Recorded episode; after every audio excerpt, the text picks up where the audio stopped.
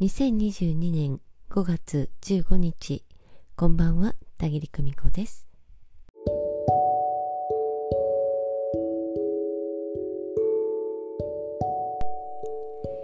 えー、皆様日曜日いかがお過ごしでしたでしょうか、えー、私はですね昨日の土曜日からお休みをいただいておりましてねお仕事のことはすっかり忘れて、えー、自分の時間を満喫しておりました。えー、そしてね実家の方に帰省していたんですけれども、えー、実は5月の15日今日というのはね本当は葵祭りが開催される日なんですよね、えー、だけど例の件でねこの3年は中止になってましてで結構京都市内の方は、まあ、観光客も少なくてね通常通りの運営になっておりました。まあ、寂しい反面ねいいこともあってえ実は実家の近くで私がひいきにしているお花屋さんがあるんですけれどもえー、母の日にお花をね送りそびれていたので、えー、帰省の前にね、えー、帰省する時にちょっと立ち寄ってねたくさんのお花を買っていったんですよね、えそしたら店主の方がね通常だったら今日なんかはもう鉢植えなんかを全部店内の方に入れてねえお店も閉めたりなんかしてひっそりと息を潜めていないといけないなんていうことをねおっしゃっていてそうでないともう観光客の方方々にもみくちゃにされてしまうからねなんてね笑っていらっしゃったんですよね。だけど、えー、そのね帰省する日はまあ今日はこんな風にゆったりと営業してますなんてね笑顔でおっしゃっていてまあ私も良かったような 寂しいようなねそんな気持ちがしながら、えー、たくさんの新鮮なお花をね、えー、求めることができてとっても嬉しい気持ちでね、え帰省をいたしました。うん。えさて今日はね帰省中に考えていたことを少しお話ししようかなと思います、えー、相手を理解したと思う瞬間ありますでしょうか？相手をちゃんと理解できた、まあ、相手というのは人や物事なんですけれどね、え、そんな風に思う瞬間はありますよね。えけれどもしそれがまああなたのエゴが最大限に発揮された瞬間であるとしたらどうでしょうか？理解したい分かりたい習得したい。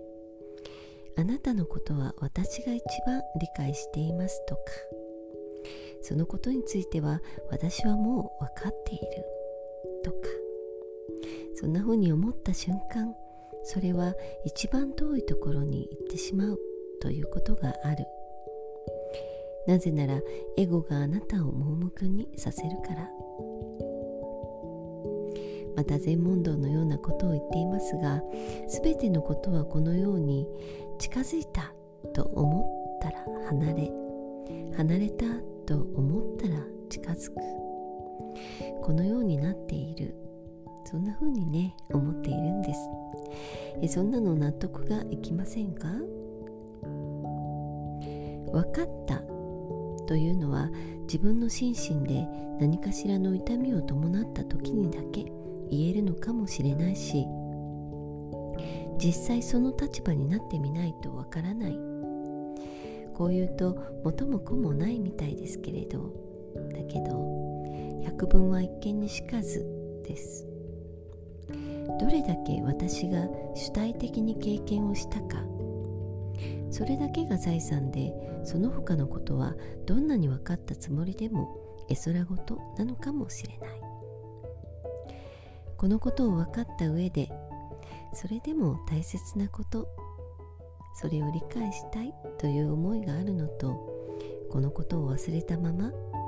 大切なことを理解できるできたと思うのは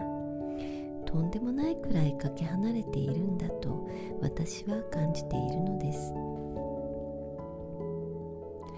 昔ずいぶん若かりし時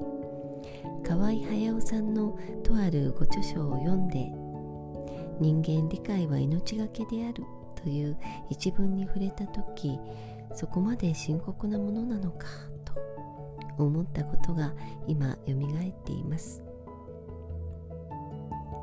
わからないままで進む。グレーなままでも進む。いつか私にもわかる。かもしれない。という静かな希望だけを胸に抱いて進む。勇気一つを共にして。そんな風に毅然として生きていたいなと思うのです。今夜もご訪問くださいましてありがとうございました。明日は月曜日ですね。明日からの1週間もまた頑張ってまいりましょう。それではまた。おやすみなさい。バイバイ。